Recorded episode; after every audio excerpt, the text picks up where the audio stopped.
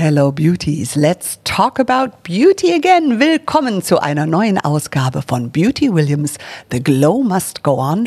Und heute sprechen wir über Schönheit vor und hinter der Kamera. Hier ist Beauty Williams, The Glow Must Go On, der neue Beauty Podcast von und mit Judith Williams. Wir sind heute in Düsseldorf. Einige von euch können es sehen.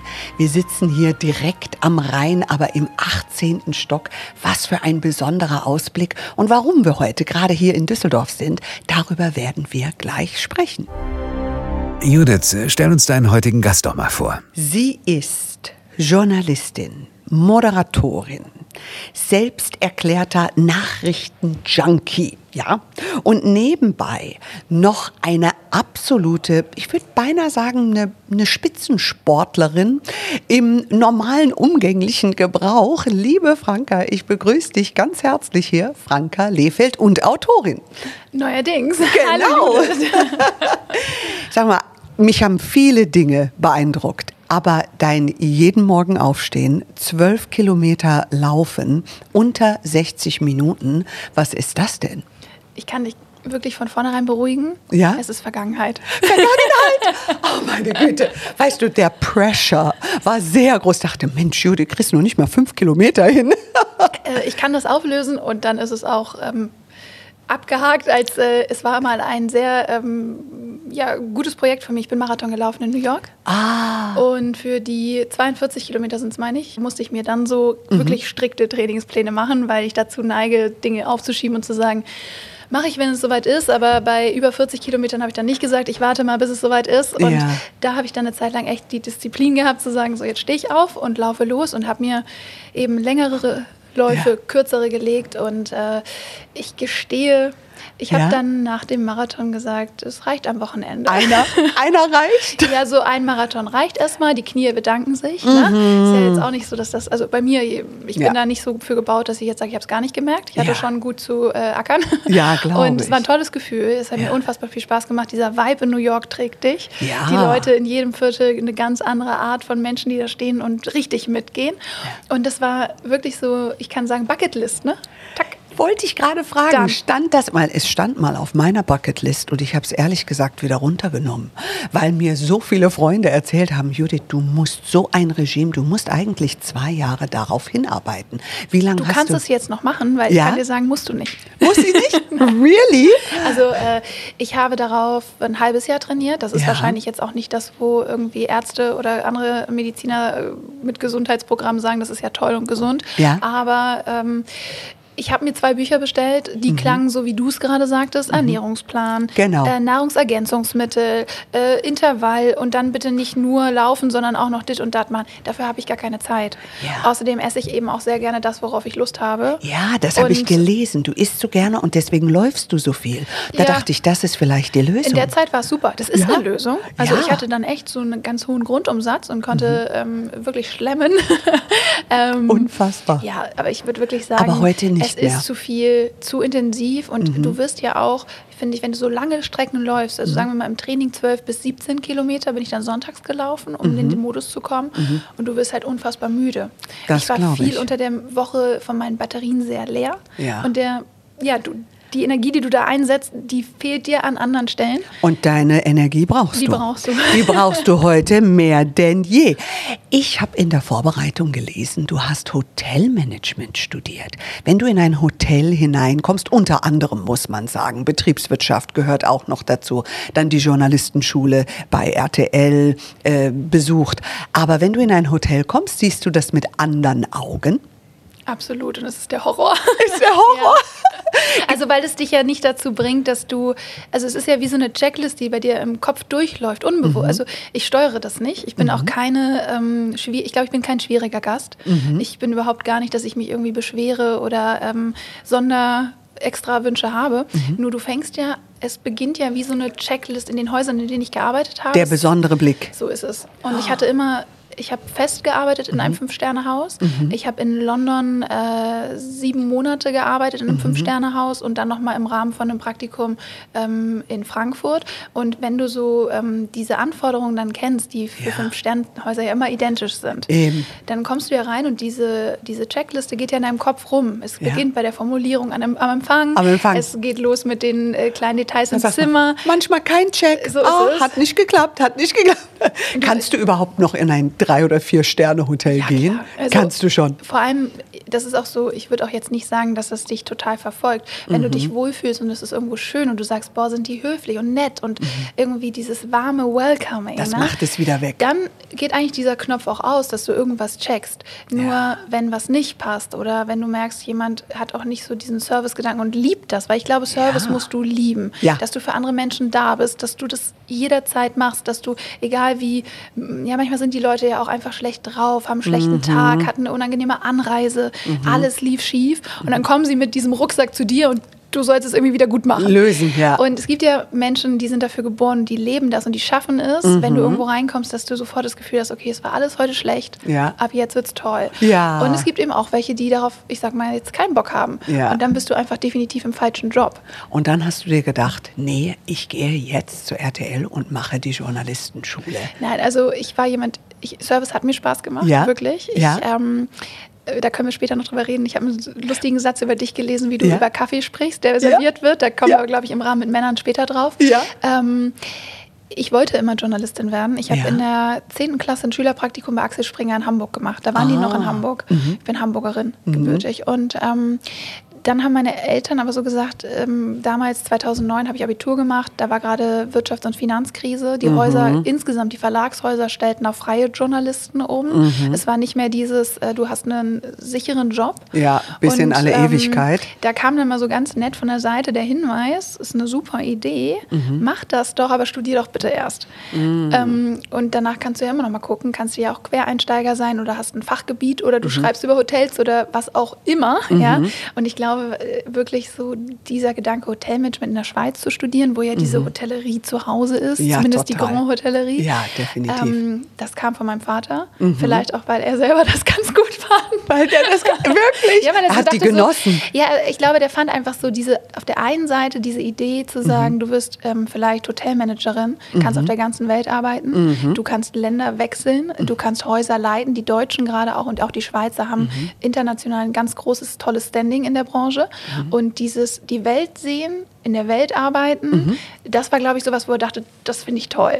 Ähm, Ja. ja, ich fand es dann auch als Ausflug toll, aber nicht für immer. Und er hat wahrscheinlich gehofft, dass er dich da überall besuchen kann, weil ihr habt ja ein sehr enges und sehr, sehr gutes Verhältnis. Inwiefern hat dich das extrem geprägt in deinem Leben, als Frau vor allem? Maximal. Ja. Also äh, mein Vater ist mein äh, größter Förderer und Unterstützer Mhm. und gleichzeitig mein schärfster Kritiker. Und das war er immer, seitdem Ja. ich denken kann. Also Ja. meine gesamte Kindheit, es war immer so. War immer so. Das, da werden wir gleich noch ein bisschen mehr drüber sprechen. Dann bist du zur Journalistenschule und du standst vor der Kamera. So. Das ist schön zusammengerollt. Ja, genau. Ich habe es jetzt ein bisschen geschrumpft, weil wir, es ist ja ein Beauty-Podcast. Und was man schon weiß von dir, du bist eine Frau der Öffentlichkeit und man sagt, boah, die ist so hübsch. Schau mal, wie- schminkt die sich und all diese Dinge. Lass uns gleich ein bisschen in Beauty, weil wir haben so viele Themen, über die wir Ja. heute sprechen werden. Natürlich auch über dein Buch, über Women Empowerment, über auch das Empowerment, das du von gewissen Männern, den weisen Männern bekommen hast. Äh, all das, was dich prägt. Aber Beauty, hat das plötzlich bei dir in deinem Leben eine Rolle gespielt oder hat es schon früher angefangen, dass du sagst, Mensch, Lipgloss und so finde ich gar nicht so schlecht? Also ich würde sagen, ich war immer eine gepflegte Person. Ich Mhm. habe immer geguckt, dass ich äh, meine Haare föhne und dass meine Finger anständig sind. Ich war nie jemand, der jetzt sich hat irgendwie gehen lassen und neu lernen musste, so ein äußeres Erscheinungsbild zu haben, das gepflegt ist. Mhm. Ähm, aber für mich ähm, spielt Beauty und Kosmetik Mhm. eine sehr, sehr untergeordnete Rolle. Das muss ich ganz ehrlich sagen. Ich bin nicht diejenige, die mit 20 Cremetöpfchen arbeitet. Ich bewundere vor allem auch Kolleginnen und auch Frauen insgesamt, die da so richtig Know-how haben, Ja. weil ich es einfach nicht habe. Ja. Ähm, Ist ganz leicht. Ich kann es dir in ein paar Minuten erklären, Franka. Okay. Ich habe große Hoffnung. Okay, wir, wir, können da noch was tun. Ja, und ich habe einfach immer versucht, und das tue ich auch heute noch, das hat ja. sich nicht verändert in den letzten Jahren, dass das, was ich bin, zu mhm. meinem Typ passt, mhm. dass es nicht zu so künstlich ist, ist mir wichtig, mhm. dass der Look in mein Wohlfühlen, ich möchte mich immer in meiner eigenen Haut fühlen. Ich möchte nicht das Gefühl haben, wenn ich in den Spiegel gucke, das bin ich nicht. Und das hat man ja oft als Frau, dass Ganz manchmal wichtig. dann bekommt man auch Kosmetik geschenkt oder jemand äh, schminkt einen und dann sagt mhm. man so, ich, ich fühle das nicht, das bin ich nicht. Findest du, dass manchmal, gerade jetzt in den sozialen Medien, Kosmetik, Beauty, das äußere Erscheinungsbild manchmal hinderlich sogar ist für diese Generation, die so stark da drin groß wird? In der Entwicklung der Rolle als Frau vielleicht?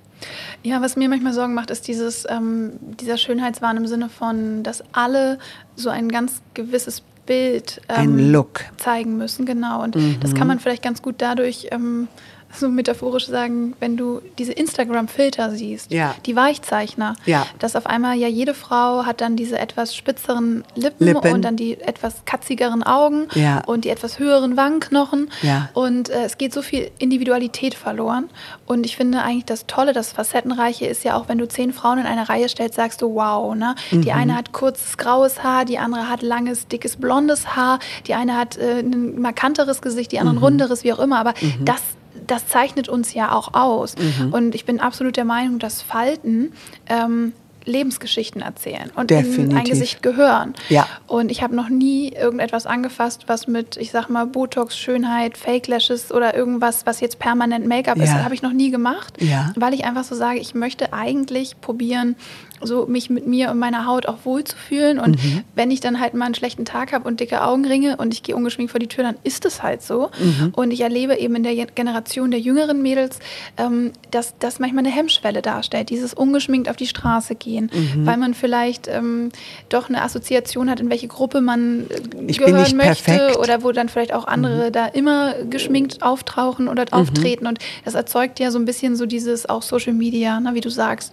dass mhm. man zu jeder Zeit Zeit immer gut aussieht und wenn man es nicht tut, dann legt man halt eine Schablone ja, drüber. Ja, gut, jetzt hast du natürlich als Journalistin den Vorteil, du bist in der Politik. Und äh, das politische Ressort ist eher geprägt, sage ich mal, nicht von den Frauen, die, sage ich mal, immer adrett, super hübsch und die typischen Beauty Queens sind, die dann eher, sage ich mal, im Lifestyle zu finden sind. Das ist so unser archetypisches Denken, finde ich. Glaubst du aber, dass Frauen, die gepflegt, die hübsch aussehen, in der Karriere eine größere Chance haben?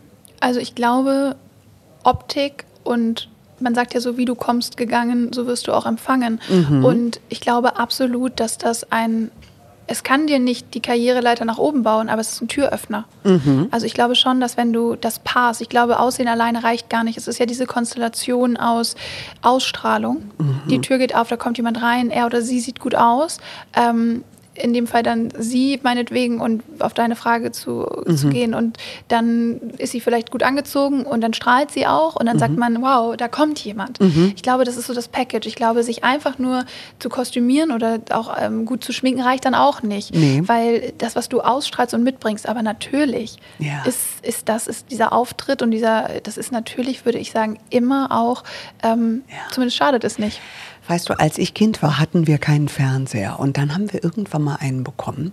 Und nach einiger Zeit, da war ich schon längst erwachsen, konnten wir CNN schauen und natürlich die ganzen deutschen Programme. Und meine Eltern, dadurch, dass sie Amerikaner waren, sind die immer hin und her gesprungen. Und auf CNN ist mir immer aufgefallen, sehen die Frauen anders aus. Oder Fox News, extremes Extrem. Beispiel, extremes Beispiel, wie die Frauen dort ausschauen. Und es sind politische Themen, aber sie sehen aus, also wirklich wirklich wie die Beauty Queen aus Texas, sage mhm. ich mal.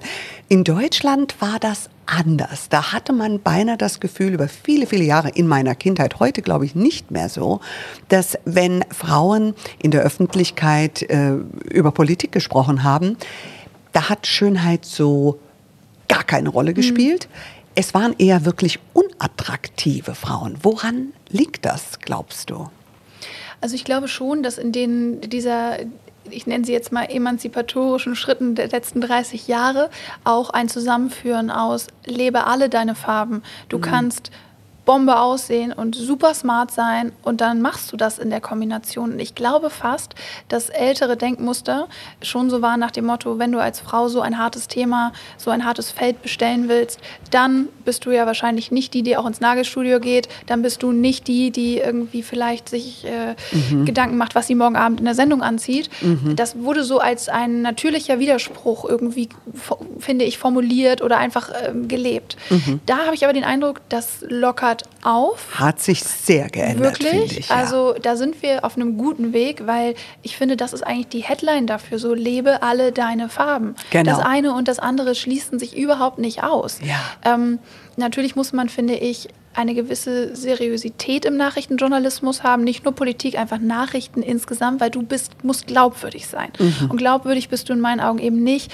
wenn du ähm, dann gleichzeitig einen Ausschnitt anhast, wo du sagst, oh, irgendwie ja. guckt man nicht mehr auf das oder hört nicht, was sie sagt, sondern man, man ist, ist abgelenkt. abgelenkt. Also das glaube ich, da sollte man einfach sehr straight und clean sein. Ja. Aber natürlich kannst du einen super knalligen Hosenanzug anziehen ja. oder ein klasse Rolli ja. und dann äh, hast du schickes Make-up und bist eine tolle, adrette Frau. Mhm. Und ich glaube, das funktioniert inzwischen. Kommen wir zu deinem Buch. Was heißt deinem Buch, eurem Buch. Du hast mit Nena Brockhaus zusammen ein Buch geschrieben und das heißt Alte, weise Männer. Welche Männer meint ihr da drin? Weil das ist, glaube ich, ganz, ganz wichtig zu verstehen, weil es geht nicht äh, um alle Männer, sondern um ganz gewisse. Also Nena und ich sind ja sowohl jetzt Co-Autorinnen als auch beste Freundin. Mhm. Und dieses Projekt ist eine absolute Überzeugungstat von uns beiden. Mhm. Ähm, wir haben gesagt, wir definieren diese Kategorie alter weißer Mann um. Mhm. Der alte weiße Mann ist ja unabhängig vom Alter. Da geht es ja wirklich um eine sehr persönliche Einstellung, dass man eben sagt, ähm, der klassische alte weiße Mann kann 24 Jahre alt sein, hat äh, nicht verstanden, dass er privilegiert ist mhm. ähm, aufgrund seiner Hautfarbe, seiner Heimat oder Herkunft. Und ähm, so wird das ja dann, ich sag mal, zu einer Ideologie zusammenkonzipiert. Mhm. Nena und ich lehnen diese gesamte identitätspolitische Debatte einfach mal ab und legen die beiseite mhm. und sagen, lasst uns diesen alten weisen Mann neu definieren. Mhm. Er ist für uns, in, das erklären wir auch im Buch, ähm, mindestens 70 Jahre alt weil da setzt es eben voraus, dass du eine gewisse Lebenserfahrung und auch Lebensleistung hast. Mhm. Das heißt, du kannst ja retroperspektivisch sagen, ist diese Person, dieses Individuum, egal mhm. jetzt ob Mann oder Frau, ne, aber ist dieser Mensch seinen Weg ähm, gut gegangen? Hat er besondere Erfolge auch für die Gesellschaft erzielt? Was ist sein Beitrag zum gesellschaftlichen Leben? Wie hat er seine Firma geführt oder welche mhm. Menschen hat er gefördert? Was o gibt er? Oder wie hat er sich mittlerweile reflektiert? Auch das. Und mit über 70 vielleicht etwas mehr Weichheit gewonnen. Zum Beispiel. Mhm. Also du kannst das in ganz unterschiedlichen Fragestellungen mhm. einfach ähm, ja, wie, so ein, ja, wie so ein Fragebogen ja ausfüllen. Und wir haben eben gesagt, und das ist vielleicht noch ganz wichtig, wir haben nicht, unser Buch sagt nicht, alle alten, weisen Männer über 70 in Deutschland mhm. sind toll. Mhm. Es gibt, wie in jeder Gruppe der Gesellschaft, gute, schlechte. Mhm. Ähm, das gibt es ja auch bei Frauen. Wir sagen eben, immer. lasst uns die Feindbilder beiseite schaffen, lasst uns damit aufräumen. Wir reden immer über die inklusive Gesellschaft. Mhm. Dann gehört da auch der alte weiße Mann da rein mhm. oder Weise. Und die zehn Individuen, die wir genommen haben, sind wirklich äh, handverlesen aus mhm. dem Kollektiv raus, weil wir sagen, wir lehnen dieses Kollektive. Alle sind schlecht. Alle alten weißen Männer haben den Frauen geschadet. Mhm. Sie haben gegen die Frauenbewegung gearbeitet. Völliger Unsinn. Unsere zehn mhm. sind absolute Frauenförderer, Frauenfans und echte Gentlemen. Und einige und davon kenne ich persönlich. Oh. Ihr habt ein, also von zehn völlig unterschiedlichen Männern. Es ist Heiner Lauterbach dabei der zufällig der Trauzeuge meines Mannes sogar ist oh, und seine Frau von mir. Das, ja, das habe ich nicht gewusst. Ja, und äh, der Heiner ist sicher, also alt würde ich ihn nicht nennen, aber weise definitiv ist der Jüngste, ja. Und Nena hat mich ganz lange bearbeitet, weil ja. sie hat ihn getroffen. Sie, also sie, hat, ihn, ihn interviewt, interviewt genau. genau. Und äh, sie hat gesagt, ich möchte unbedingt. Da habe ich gesagt, warte, ich, ich muss jetzt googeln, wie alt er ist. Und dann ja. ich so, Nina, er ist 69, er ist ja. nicht 70. Und sie so, April. Komm, ja. einer der im April, wir einer? kommen im März raus. Die vier Wochen, die musst du mir schenken, weil sie auch gesagt hat, ein so toller Mann. Sie hat Ja. sich sehr ausführlich über ihn vorab erkundigt. Mhm. Bei Menschen, die mit ihm zusammenarbeiten, bei vielen, die, ähm, ob das, ich sag mal, gerade im Filmset eine Maske ist oder so, die wirklich über ihn geschwärmt und ihn Mhm. sehr gelobt haben. Und hat sie gesagt, wenn er so ein Umfeld hat, das so spricht, Mhm. dann ist ja alles, was ich glaube, was er sagen könnte, auf jeden Fall schon mal bestätigt. Genau. Und euer Buch wird ja in der Frauenbewegung sehr kontrovers diskutiert. Die einen sagen, Mensch, okay, das sind zwei Frauen, die quasi in Anführungsstrichen Elite haben leben dürfen und dann tolle Mentoren bekommen haben in ihrem Leben, wo sie ähm, ja beinahe wie eine Hymne, du schreibst auch über deinen Vater darin, was ich total nachvollziehen kann, weil ich hatte auch so einen Vater, den ich unendlich vermisse, weil er so positiv und so gut, so energiespendend wäre. In einer Welt, die ideal wäre, die perfekt wäre, würde jede Frau sich genau diese weisen Männer wünschen, aber auch weise Frauen natürlich wünschen mit über 70, die einem helfen, vorwärts zu kommen, diese Mentoren sind.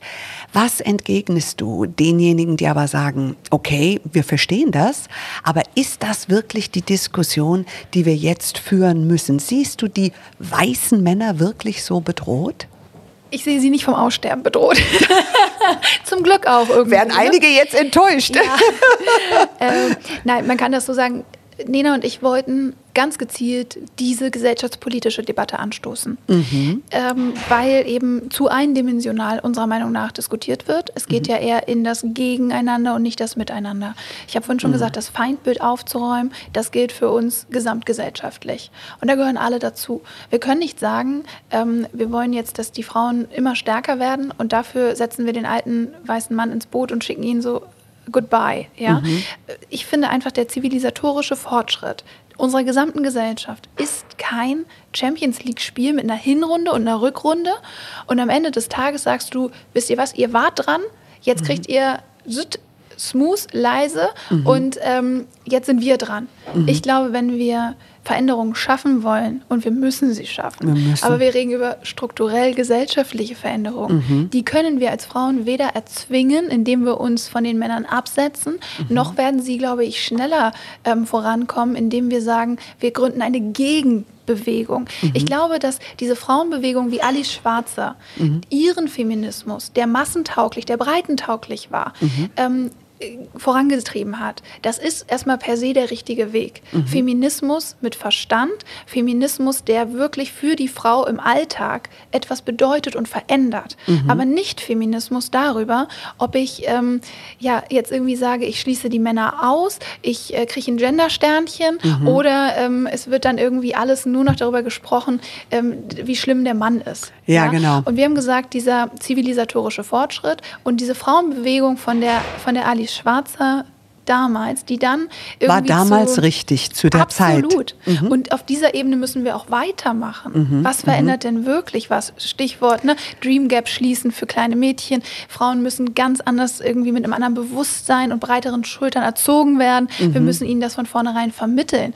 Ähm, Mhm. Und die das Studie beginnt in der Schule. Mhm. Zwischen fünf und sieben Jahren glauben Mädchen nicht mehr, wo Jungs es schon glauben, dass Mhm. sie Bundeskanzlerin werden können, dass sie große Denkerin werden können, Mhm. dass sie irgendwie CEO von einer großen Firma werden können. Und wenn wir da ansetzen, konstruktiv Mhm. und dann auch sehen, dass wir eben die Kinderbetreuung in Deutschland, ein Riesenthema, verbessern, damit Frauen Karriere und Job vereinbaren Mhm. können, dass sie vorher auch die richtigen Entscheidungen treffen in der Bildung und Ausbildung für, ich interessiere mich für Mathe, ich interessiere mich für Physik und dann in MINT-Fächer kommen. Mhm. Es gibt eben so viel zu tun, aber ich glaube einfach, das geht nur zusammen. Wir glauben, das geht nur zusammen. Das geht ganz sicherlich nur zusammen, weil Familien bestehen nicht nur aus einer Person, sondern aus vielen verschiedenen äh, Personen. Die Quote ist etwas, was immer wieder kontrovers diskutiert wird. Ich sage immer gerne, die Quote alleine wird nichts machen. Das sind 105 Unternehmen, circa roundabout. Äh, aber was ist mit dem gesamten Rest der Wirtschaft? Warum glaubst du, ist es so schwierig? Weil ich erlebe es auch in meinem eigenen Unternehmen. Es ist nicht immer und bei vielen Unternehmen außenrum, es ist nicht immer einfach, Frauen zu promoten. Gehen wir nicht ausreichend nach vorne? Gibt es tatsächlich diese gläserne Decke? Wie siehst du das?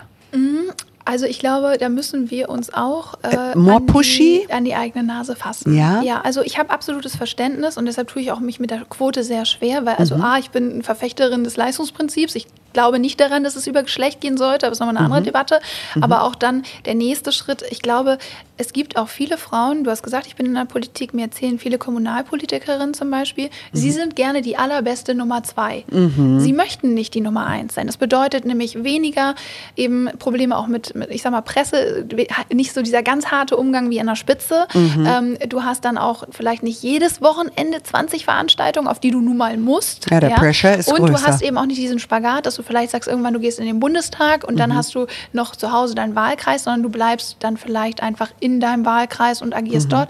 Also ich finde, das müssen wir übrigens als Gesellschaft auch akzeptieren. Ich habe manchmal das Gefühl, diese Debatte geht auch in die Richtung nach dem Motto, wenn du als Frau sagst, hey, ich möchte gerne 50 Prozent zu Hause bleiben, vielleicht sogar 60 Mhm. oder ich möchte die Nummer zwei sein, dann ist so ein bisschen von außen dieses so, nee, es ist aber gerade die Karrierezeit, also das ist jetzt gerade the way to go. Und Mhm. ich verstehe den Punkt. da müssen wir, glaube ich, Mhm. auf der einen Seite akzeptieren, dass jeder individuell seinen Weg wählt Mhm. und gleichzeitig die, die es wollen. Da bin ich bei dir. Mhm. Ich finde schon, ähm, dieses, diese Aussage, so Frauen verhandeln schlecht, das will ich so nicht stehen lassen. Weil ich Mhm. Ist denk auch nicht so, immer meine stimmt A, Erfahrung. nicht immer.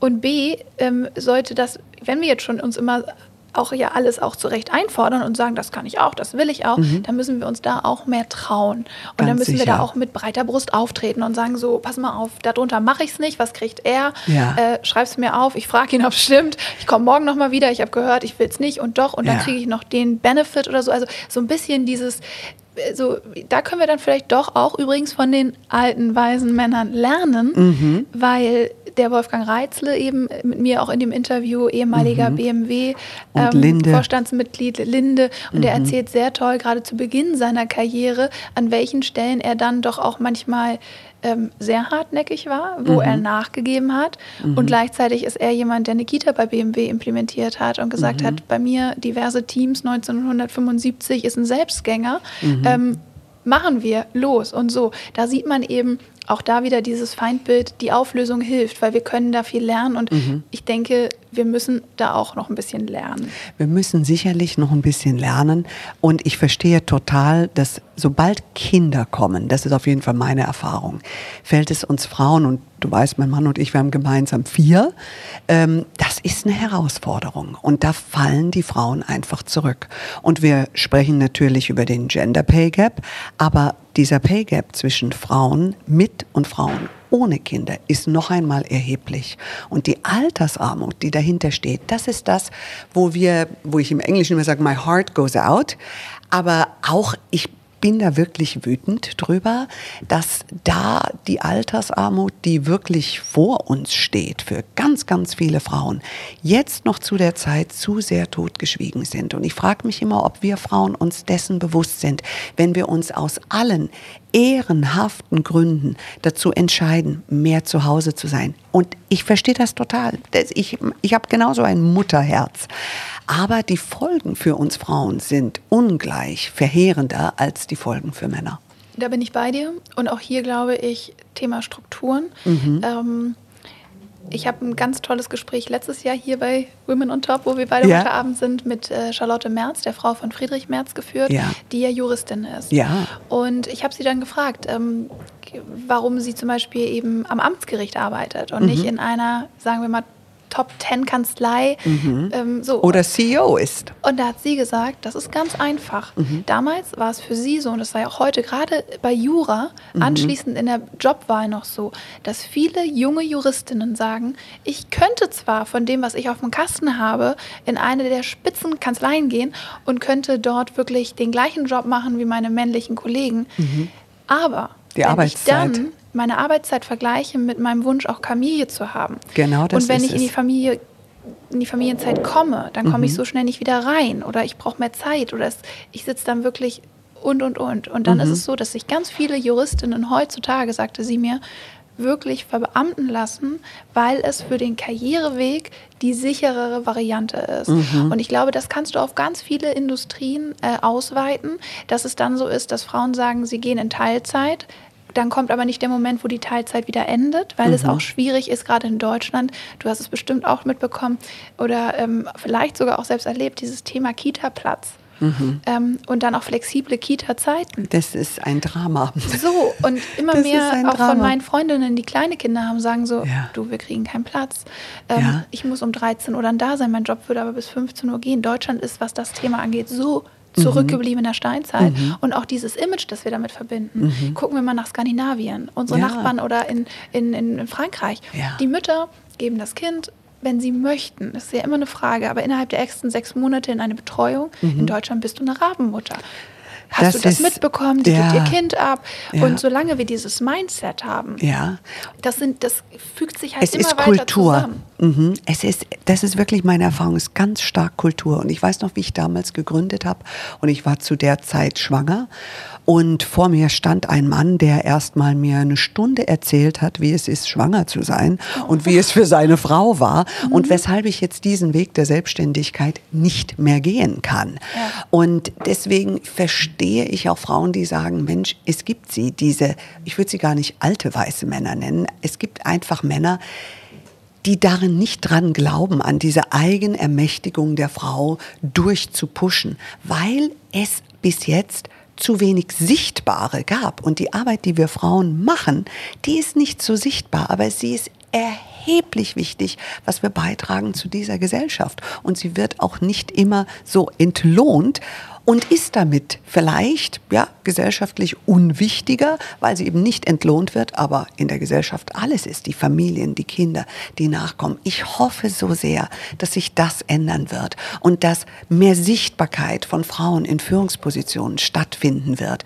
wie zum Beispiel auch allein im Sport, die Volleyballteams von den Mädchen, die werden einfach die finden nicht statt, ja. Die, da wird der, der Tagesspiegel im Starnberger Blatt oder was es auch immer bei uns zum Beispiel ist, die fahren lieber zu den Jungs als zu den Mädels. Und das finde ich sehr, sehr traurig. Und wir werden heute Abend sicherlich auch auf eurer tollen Veranstaltung, du hast es eben schon erwähnt, Women on Top, über Sichtbarkeit von Frauen und dem Beitrag, den wir äh, zur Gesellschaft äh, leisten, darüber sprechen. Wie seid ihr auf diese Veranstaltung gekommen? Wie ist sie entstanden?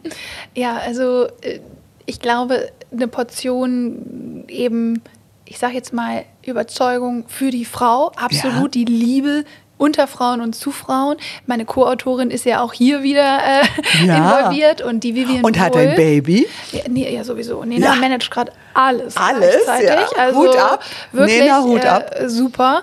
Ähm, sie sagt auch immer, ja, ja, ich habe auch viel Hilfe, aber man muss auch wirklich sagen, dieses Feuer ist schon in ihr. Mhm. Klar hat sie viel Hilfe, aber sie hat immer fünf Bälle in der Luft, ne? Und das ist ja auch nicht äh, na, eben so geschenkt. Auf jeden Fall. Ähm, die Vivian Wulff ist ähm, eine Freundin, die ich durch Nina kennengelernt habe. Und Nina und sie haben sich hier in Düsseldorf kennengelernt. Und da hat sich so ein, ähm, so ein gemeinsames, sage ich mal, Mindset ergeben. Dass wir gesagt haben, wir sind total eigentlich, Nina sagt immer, sie ist Feministin durch und durch im Sinne von Alice Schwarzer. Ich sage immer heutzutage, wenn ich mir den Zeitgeist angucke, bin ich Individualistin, ich bin für alle. Und äh, Vivian ist einfach auch jemand, der sagt, ich komme aus dem Schauspiel, ich kenne die Strukturen, ich kenne Probleme. Wir waren uns einfach einig, wir müssen auch etwas tun. Wir wollen uns beteiligen an dieser Entwicklung, an dem Fortschritt und auch der Aufklärung darüber, das mehr in den Vordergrund zu stellen. Aber auch hier wieder, wir haben gesagt, no female only, nicht nur Frauen. Einfach weil wir sagen, wir müssen doch die Männer ins Boot holen. Wir brauchen doch Chefs, wenn Ja. wir sie in Position haben, die sagen, ich finde Frauen klasse, ich glaube an die. Mhm. Ich habe das Gefühl, das ist keine Quotenfrau, sondern es ist wirklich jemand, ich bin von der so überzeugt, ich pushe sie. Mhm. Und dieses Räuberleiter bauen, ich glaube, das ist unverzichtbar im Job. Du Mhm. Definitiv. brauchst Räuberleitern. Und um das ähm, zu kultivieren und auch das Thema dann ähm, kontrovers zu führen, Quote ja oder nein, ähm, wie sieht es mit äh, generationsübergreifenden Arbeitswelten aus? Wie nehmen wir auch Leute, die ähm, vielleicht eigentlich im Ruhestand sind, aber gerne noch bei uns auch integriert bleiben wollen mit? Also das große Ganze, das zivilisatorische Miteinander und Weiterkommen, Fortkommen, das haben wir uns in die Mitte gestellt und haben gesagt, das ist ein Event, einmal im Jahr auch nur. Wir wollen es gar nicht überstrapazieren, weil wir wollen eben nicht in diese Ecke kommen, dass wir sagen, so, es ist so ein Zeigefinger im Sinne von, ähm, hier passiert immer noch nicht genug und äh, sondern wir laden einmal im Jahr ein, wir sprechen miteinander, wir geben dem Ganzen noch einen Mehrwert durch unseren Award, den wir gegründet haben, dass wirklich jedes Jahr eine Studentin ihren Studienkredit und Judith, wenn du einmal eine Ausschreibung machst, bewirb dich für einen Studienkredit, wir übernehmen ihn, wenn du ähm, eben ne, noch mit deiner Geschichte kommst und uns sagst, warum und wie ist dein Werdegang, dann wirst du erstmal sehen, wie viele Mädels in Ja. Deutschland einen Studienkredit auch haben, wo sie sagen so, puh, ja, den zahle ich gerade ab. Und wir haben ja auch männliche Sponsoren, Ja. in dem Fall auch dieses Jahr ein Mann, Ja. der den Award sponsert. Und hier kommt das, was wir die ganze Zeit sagen. Zahlenräder, die Ihr ineinander vereint. passen. Wir wollen es zusammenführen und lösen. Und wir glauben, dass es nur so geht. Und aus dieser Überzeugung ist eben Women on Top entstanden. Ähm, und wir haben gesagt, äh, es ist einfach unser Beitrag, damit es nicht nur ein Lippenbekenntnis ist. Wunderbar. Ähm, was hast du für Tipps für junge Frauen, die das jetzt hören und die vielleicht kurz davor sind, ihr Studium zu wählen oder zu überlegen, wie sieht ihre Zukunft aus? Was wären die Tipps von Franka? Also ich bin der Überzeugung, man muss immer auf sich und seine innere Stimme hören. Man darf sich, man sagt ja so, viele Köche verderben den Brei. Ne? Und ich habe immer die Erfahrung mit mir gemacht, egal ob ich mich entschieden habe, dann zwar Hotel zu machen, aber eigentlich doch wieder eine Ausbildung zur Journalistin zu machen, das war die Stimme in mir. Und das gibt es ja eben auch gerade bei auch Mädels, die vielleicht sagen, oh, in dem Hörsaal sitzen einfach meinetwegen ähm, Ingenieurinnen, ja. Da sitzen dann 98 Prozent Männer. Aber so dieses sich selbst zu empowern, bevor jemand anderes es tut, sondern erstmal das eigene Denken, sich etwas zutrauen, Herausforderungen auch anzunehmen, auch zu sagen, ich halte mir offen, das vielleicht dann doch nicht zu tun, aber die ersten zehn Schritte gehe ich, weil manchmal öffnet die Tür sich dann. Genau, du meinst also, auch wenn ich die Einzige bin, das Ja. auszuhalten. Ja, unbedingt. Also ich glaube, an uns, an sich selbst zu glauben, auf seine eigene Stimme zu hören, ist erstmal so der erste Schritt. Und wenn das dann etwas ist, was vielleicht unmöglich oder schwierig erscheint, dann kann man ja immer noch sagen, jetzt muss ich erstmal gucken, wie kriege ich das bewerkstelligt. Aber ich habe immer geguckt, was ist mein Kompass, mein Innerer. Und wenn der überzeugt war, dass ich Journalistin werden möchte, dann habe ich mich bei diesem anonymen Auswahlverfahren bei RTL beworben, habe da irgendwie vier Monate diese Castingrunden da mitgemacht ähm, und hatte noch nie vorher eine Reportage geschrieben. Ja, das war das erste Mal. Und es hat geklappt, weil es irgendwie in mir drin war, dass ich gesagt habe, ich will das wirklich machen. Und das, glaube ich, ähm, müssen wir Mädels uns, wie du vorhin auch sagtest, dieses so sich selber sagen, weißt du was, ich mache das jetzt, ich nehme mich daran, ich, Ja. ich, ich ich gebe da erstmal alles und Ja. dieses sich selbst encouragen, bevor es andere tun. Natürlich brauchst du Leute, die supporten, ob deine Eltern, Freunde, im Job, alles. Aber ich glaube, den allerersten Schritt machst du Machst in du deiner von Mitte dir, mit dir. Machst du von dir Und aus. hör mehr auf dich selbst. Das wäre so das, was ich jedem jungen Mädchen trau dich und hör auf dich selbst. Und egal, irgendwie so Noise Cancelling wie bei den äh, Hörern, Kopfhörern, wo du nichts mehr hörst, wenn sie drauf sind. Ja. So dieses Gefühl. Erstmal Ja. so die Geräusche und diese Umwelt und dass jeder was sagt, es auszublenden. Du scheinst dich sehr gut auch mit Männern verbinden zu können, im, in der bestmöglichen Art. Das können nicht alle Frauen. Sie können networken unter Frauen, aber nicht unbedingt unter Männern.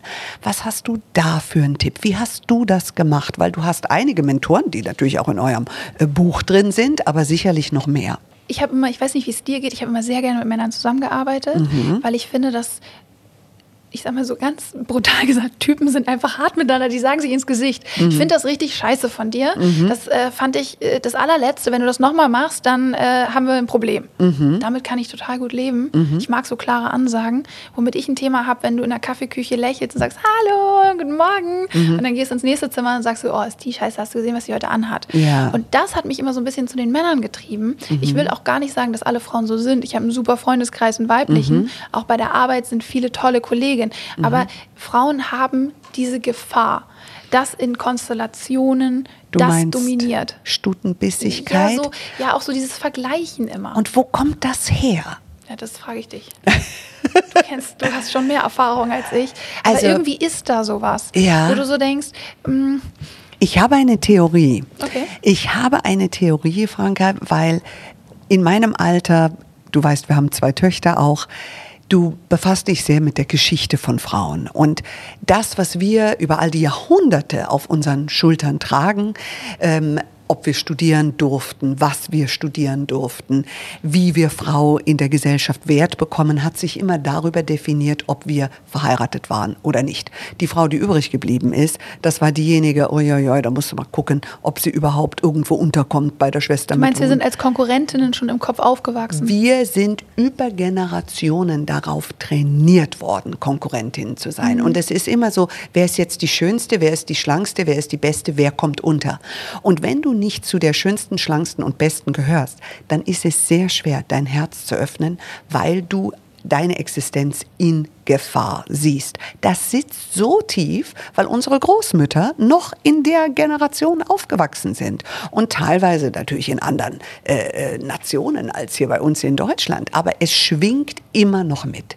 Und ich glaube, deswegen brauchen wir, die Antwort ist sicherlich auf breiter Ebene ein kultureller Wandel. Mhm. Dass Frauen ich finde das sehr gut, was du gerade gesagt hast. Weißt weil ich du? glaube, da hast du einen ganz wichtigen Punkt. Das ist ein wichtiger Punkt. Das ist wirklich ein ganz wichtiger Punkt. Ich sehe bei meiner Schwester, die jetzt erst Anfang 20 ist, ja. Dass das schon weniger ist. Ja. Die hat aber auch das nicht, glaube ich, so in ihrem Kopf von vornherein gehabt, dieses ähm, mhm. im Wettbewerb mit einer Frau zu stehen, sondern mhm. für die war schon der Schritt dann doch vollzogen zu, jeder hat so sein eigenes, was ja. ihn ausmacht oder seine eigene Besonderheit, warum man dich wählen sollte, egal mhm. ob du die schlankste, die schönste, die erfolgreichste bist, sondern einfach so, genau. was macht dich aus? Genau. Und ich glaube, die jüngeren Mädels, da kommt auch schon was. Ich habe es Generation Z, ist so. definitiv. Das ist schon.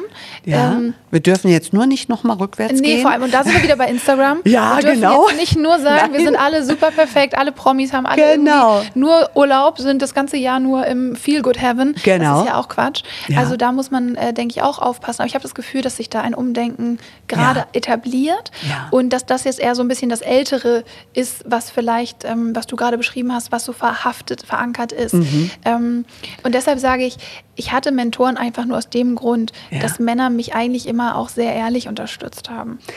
Kannst du, um dein Buch und euer Buch ein bisschen zu promoten, ähm, mir einen Satz geben, was können wir daraus lernen als Frauen, wenn wir es lesen? Oh, so vieles. super schwer auf einen Punkt zu bringen. Ich würde so sagen, egal in welcher Phase deines Lebens oder in welcher Phase eines Lebens eine Frau sich gerade ihres Lebens befindet. Dieses Buch hat, glaube ich, die Männer sind so unterschiedlich. Es ist ja wie mit einer Partnerwahl. Mhm. Aber ich glaube, es ist immer bei zehn einer dabei, mhm. der dich gerade abholt. Mhm. Ob das ein Wolfgang Reitzle ist, der sagt, du musst es dir sonst wo vorbeigehen lassen, was die Leute mhm. über dich reden. Und Wenn da du auf dem richtigen Weg sehr. bist, dann musst du das ausblenden. Ja. Oder ja, ob es großartiger eben Manager. Mhm. Mega Typ. Mhm. Oder eben auch ähm, ne, einen, einen Strüngmann bei der Nena, also mhm. der Thomas Strüngmann ist ja Ninas Interviewpartner rund um Hexal, Biontech, ja. auch ein Wirtschaftsmanager, mhm. der aber auch einfach so dieses, diese Leidenschaft fürs Leben anspricht. Mhm. Dieses lebendig sein und lebendig bleiben, mhm. äußere Schablonen zur Seite legen zu können. Mhm. Wie gehst du mit Niederlagen um? Was macht dich noch stärker? Mit welchen Mindsets kannst du vielleicht auch aus gewissen Klemmen rauskommen? Ich mhm. finde, diese zehn sind ein so toller ähm, Ratgeber im Gesamtpaket, mhm. dass wenn du es liest, das ist ja wie bei Typen, du machst zehn Dates und einer ist vielleicht so, dass du sagst, naja, mit dem würde ich auf einen zweiten Kaffee gehen. Und das nehme ich und mir raus. Und ich glaube, du findest in dem Buch einen Mann, mit dem du auf einen zweiten Kaffee gehen würdest und der passiert in dem Moment, Judith, in ja. dem du vielleicht mal einen schlechten Tag hast oder ja. auch eine Karriereentscheidung treffen musst und sagst, naja, aber der hat doch gesagt, ja, das war ihm doch völlig so ja. und so. Und das ist so schön. Was mir aufgefallen ist, als ich angefangen habe zu lesen, ich gesagt, Mensch, die haben da die Mentoren, wo ich von so vielen Frauen immer wieder höre und mich einnehmen kann, die hätte ich mir gewünscht. Ich konnte keinen finden. Habe dann meinen Vater und noch einen weiteren, der damals die Firma, die heute äh, die Firma ist, in der ich äh, Mehrheitseigentümerin bin, aber äh, das würde ich sagen, war mein Mentor. Aber das war schwer. Und das ist nicht selbstverständlich. Deswegen in meiner idealen Welt wäre es wunderbar, weise Männer, weise Frauen zu finden, die eben nicht in Pension in die Rente gehen, sondern eine Community darstellen, die uns allen und den jüngeren Generationen zur, zur Verfügung steht. Ihr Wissen, ihr Knowledge und nicht, sage ich mal, ab einem gewissen Alter alle wegzusperren, sondern zu sagen, stay in the game, hilf uns weiterzukommen bekommen, weil ich glaube, dass da ein riesiges, riesiges Potenzial ist von Männern und von Frauen, Women Empowerment auf die positivste Art und Weise zu leben. Franka, wir beide hüpfen jetzt rüber zu Absolut. Women on Top. Ich könnte mit dir noch so lange, lange sprechen. Ich danke dir sehr über dieses sehr, sehr sympathische äh, Gespräch. Sicherlich kontrovers zu diskutieren, ob es jetzt wirklich die weisen Männer sind, aber ich verstehe absolut Also die euren zehn, Punkt. die wir haben, sind es. Die und das sind claimen es. wir. Ja. Das ist ja eigentlich, was wir sagen. Die zehn. Und wie du gerade gesagt hast, du wünschst dir solche. Ratgeber, Mentoren. Wir sagen einfach, hier ist ein toller Lebensratgeber. Es ist einfach ein Augenöffner und ein Vorschlag, wie wir es auch machen können. Und lasst uns weitere Folgen davon machen mit Männern und mit Frauen. Aber ich verstehe euren Punkt sehr, sehr wohl. Und ich freue mich sehr auf heute Abend, auf die Wir Diskussion. führen das Gespräch ja noch fort. Wir führen das fort, absolut. Und dir alles Gute, viel, viel Erfolg Danke, weiterhin. Judith. Danke, Judith. Ich würde sagen, dann bis zum nächsten Mal. Mehr zum Podcast und zu Judith Williams findet ihr auf judithwilliams.com. Beauty Williams. The Glow Must Go On. Ein Podcast von All Years on You.